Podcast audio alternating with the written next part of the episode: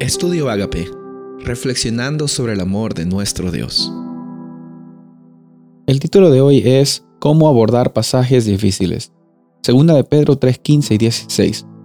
Y tener entendido que la paciencia de nuestro Señor es para salvación, como también nuestro amado hermano Pablo, según la sabiduría que le ha sido dada, os ha escrito, casi en todas sus epístolas, hablando en ellas de estas cosas, entre las cuales hay algunas difíciles de entender, los cuales los indoctos e inconstantes tuercen, como también las otras escrituras, para su propia perdición.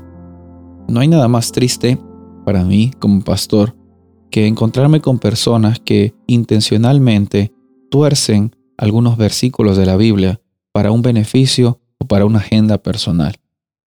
Cuando estamos teniendo una experiencia personal con Dios, no queremos nosotros amoldar lo que nosotros pensamos a la palabra de Dios, sino nuestro deber y nuestro llamado como cristianos es todo lo contrario, dejar de que la palabra de Dios amolde y transforme nuestra vida. Vamos a encontrar bastantes pasajes difíciles, y ya hemos visto en estos días de que nunca se ha tratado de lo que tú y yo podemos saber de la Biblia, sino de cómo el Dios de la Biblia está dispuesto a interactuar con su creación para que tengamos una experiencia enriquecedora. Aquí en el eh, texto de segunda de Pedro, el mismo Pedro mencionaba una situación que era prevalente en los tiempos de los primeros cristianos. En otras palabras, el problema de interpretar incorrectamente la Biblia no solo es un problema del 2020 o del siglo XIX ha sido un problema desde que la misma Biblia había sido escrita. Los indoctos, como dice aquí en segunda de Pedro, los inconstantes, los que tenían una vida espiritual muy débil o tenían una vida espiritual muy estricta, lo que hacían era torcer las palabras de Pablo. Pablo era un escritor muy prolífico. Es más, aquí dice que muchas personas no podían entenderlo y hoy también encontramos de que los escritos de Pablo son muy profundos y muy articulados hasta el punto que es a veces difícil entender lo que le está diciendo. Pero incluso Pedro, siendo un apóstol, reconocía que eran muy difíciles de entender, pero él reconocía que, si bien es cierto, no eran fáciles de aprender, eran escritos inspirados por Dios.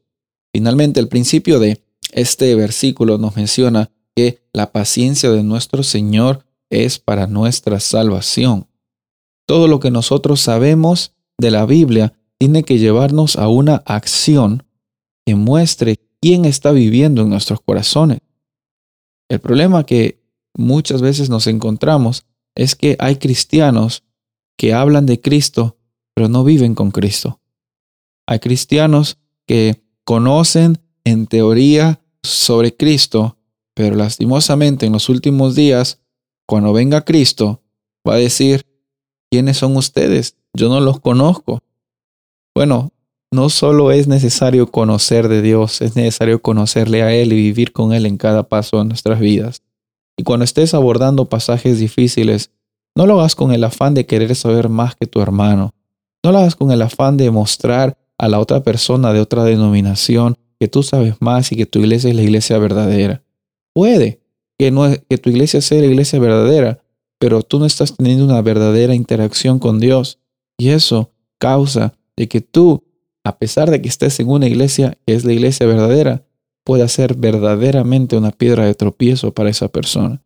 Ten mucho cuidado sobre cómo y cuáles son tus intenciones detrás del estudiar la Biblia. Monitorealas, pregúntate a ti mismo, ¿para qué es que quiero saber la respuesta a esta pregunta? ¿Para qué es que quiero tener un estudio diligente con Dios? Porque esa respuesta va a ayudarte mucho a ver dónde están tus prioridades y cómo es que la humildad está o no en tu corazón. Que Dios te acompañe en cada momento a salir adelante y que los pasajes difíciles y las dificultades en tu vida sean solucionadas por el único que las puede solucionar, Cristo Jesús. Soy el pastor Rubén Casabona y deseo que tengas un día bendecido.